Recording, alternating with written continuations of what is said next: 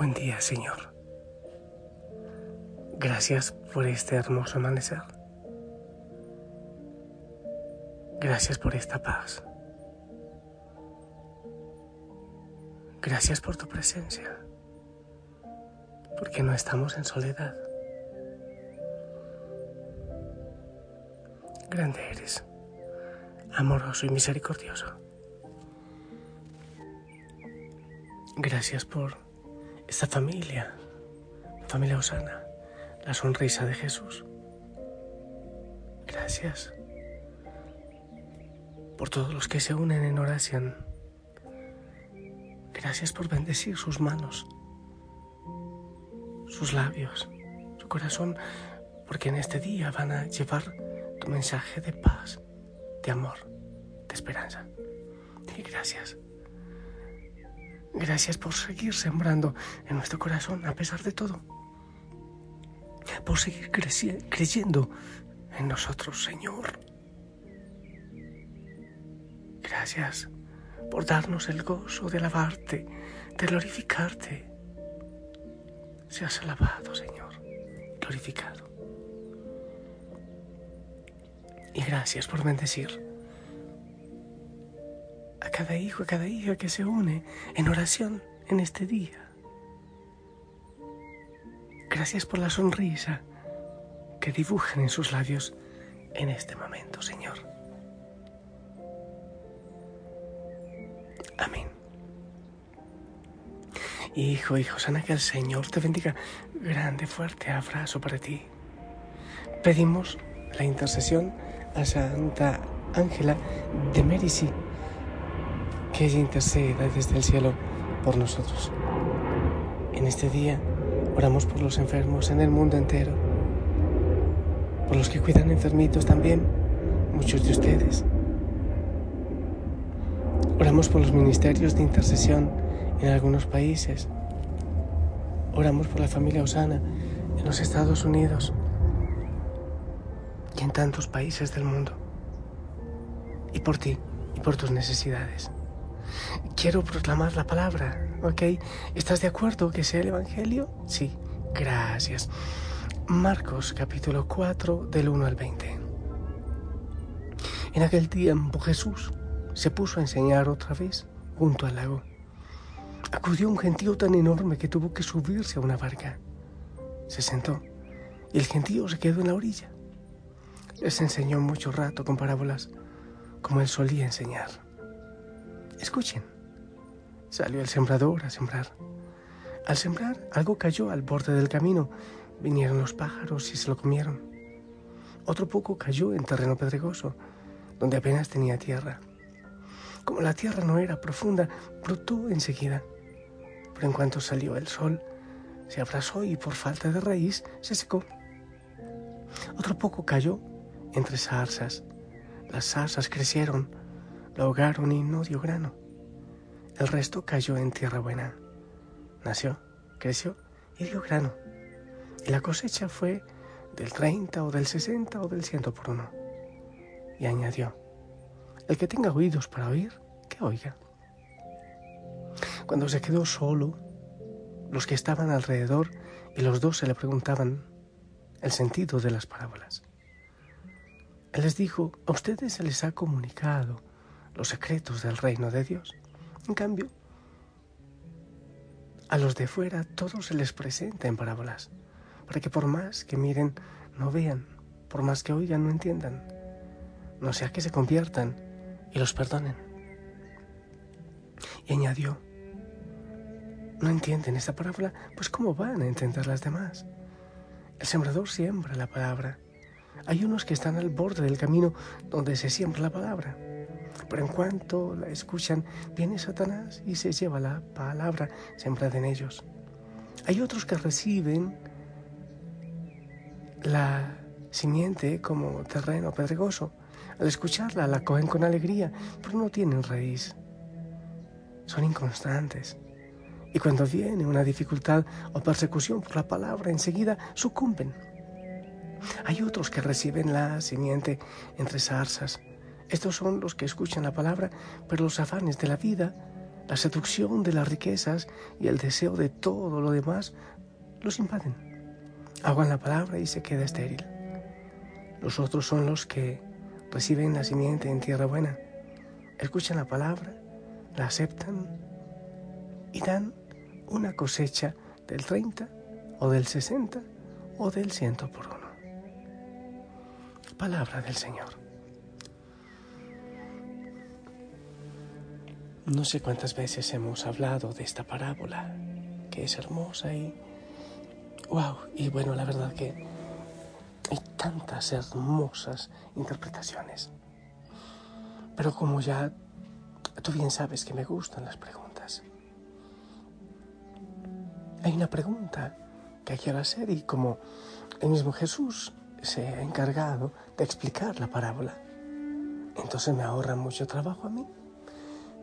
La pregunta que yo quiero hacerte, pero, pero es para que la respondas, no es, ay, qué bonito, ay, que... Eso, lo he repetido muchas veces. Hay veces que termina la misa, ay, qué bonito predicó el Padre. ¿Qué entendiste? Nada, pero estaba hermoso. Eh, ahí está. Precisamente es porque no abrimos el corazón a la palabra para que este caiga, eh, para que la palabra caiga en un buen terreno. Entonces, muy bonito, muy bonita la voz del Padre, que eso no es lo que interesa. Muy bonito el mensaje, pero ¿y cuál fue la profundidad del terreno que recibió esa palabra? ¿Cuál es la frase, la idea que yo quiero que quede en mi corazón? ¿Con qué me quedo en este día de esta palabra? Así como el Señor nos da el pan de cada día, en el alimento también debemos pedirle el pan de la palabra para cada día que alimente nuestra vida y nuestro corazón. ¿Y con qué profundidad quieres tú que llegue esa palabra? Hay muchísimos, bueno, imagínate cuántos en el mundo conocen a Jesús, pero cuántos toman la palabra de Dios como una filosofía e incluso hay muchos que lo asumen como, como, una, como una filosofía revolucionaria, con ideología, una ideología. Un humanista, un gran humanista, qué hermoso para, para la justicia, para, en fin, tantas cosas. Pero ¿crees que ese fue el deseo del Señor? ¿Crees eso? Tú como discípulo, como discípula, como seguidores del Señor.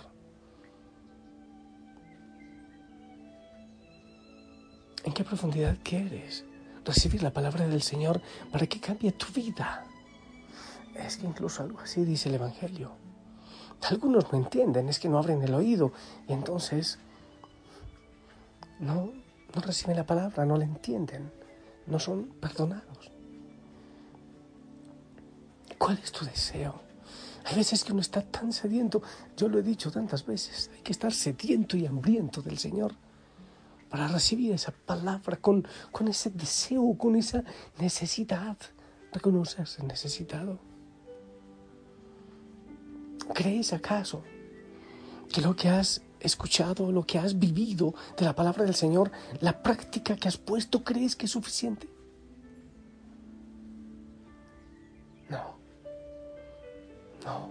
Falta mucho más. Falta mucho más. Hay que vivir mucho más. Eh, yo pienso que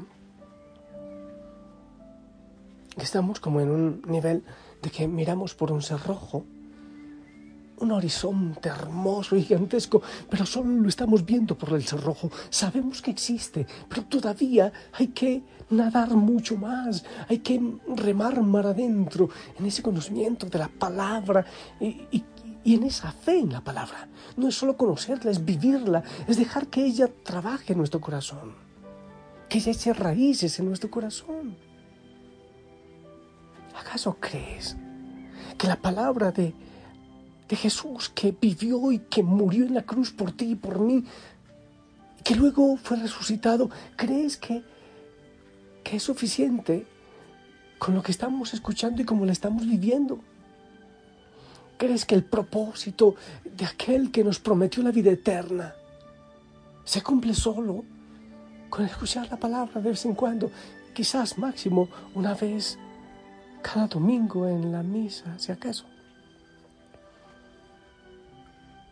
¿Crees que aquel que dijo que hay que comer su cuerpo y beber su sangre se satisface con, con miserias? ¿Verdad que no? ¿Verdad que no? Aquel que se declaró Hijo de Dios quiere mostrarnos un horizonte tan enorme, tan gigante, de alegría, de paz, de gozo, de poder, de bendición, que es imposible que nuestra mente logre calcularlo. Ni oído oyó, ni ojo vio, ni mente alcanzó a pensarlo. Quiere decir que es solo obra el Espíritu Santo en nosotros, pero nosotros ponemos el terreno, el deseo, las ganas, pedimos el Espíritu Santo, ven con tu palabra, ven a nuestra vida. Ven, queremos, te necesitamos, qué hermoso decirle eso. Eso es un primer paso y es un primer paso importante. Te necesito, Señor. Necesito de tu palabra. Dame el pan de cada día de tu palabra para poder vivir, para seguir adelante. Dame ese pan, Señor Necesitamos de ti, de tu palabra que nos alimente el corazón.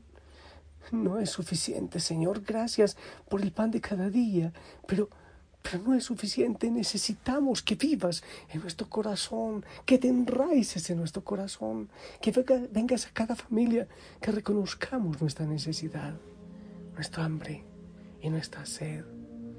Abrimos el terreno de nuestro corazón para que tú nos muestres el reino, para que nos muestres tu corazón, para que entres a nosotros.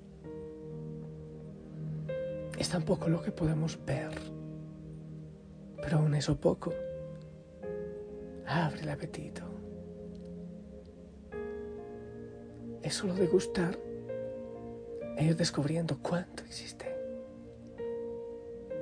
cuánto más hay.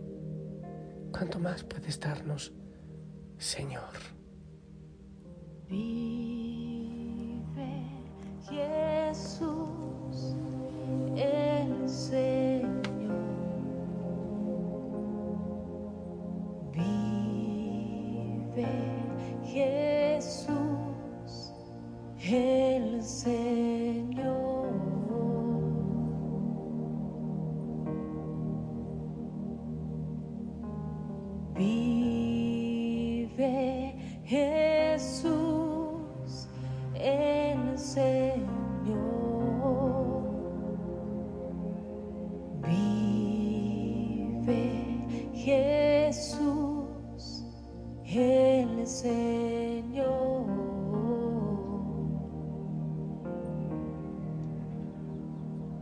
Yeah.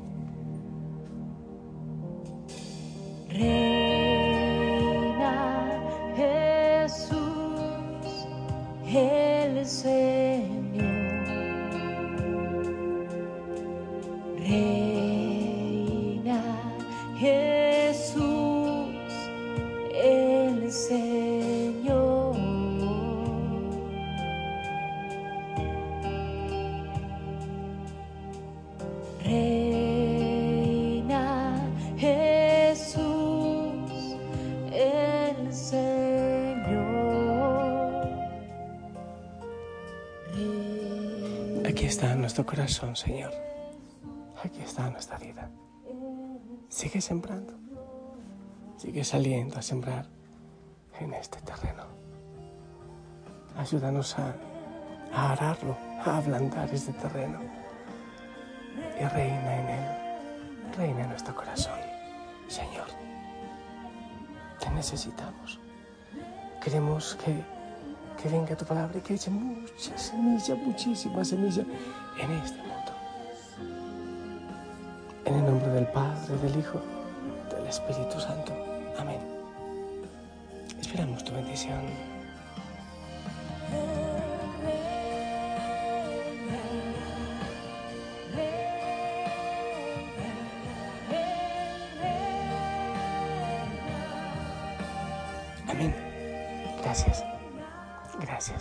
Abrazo gigante.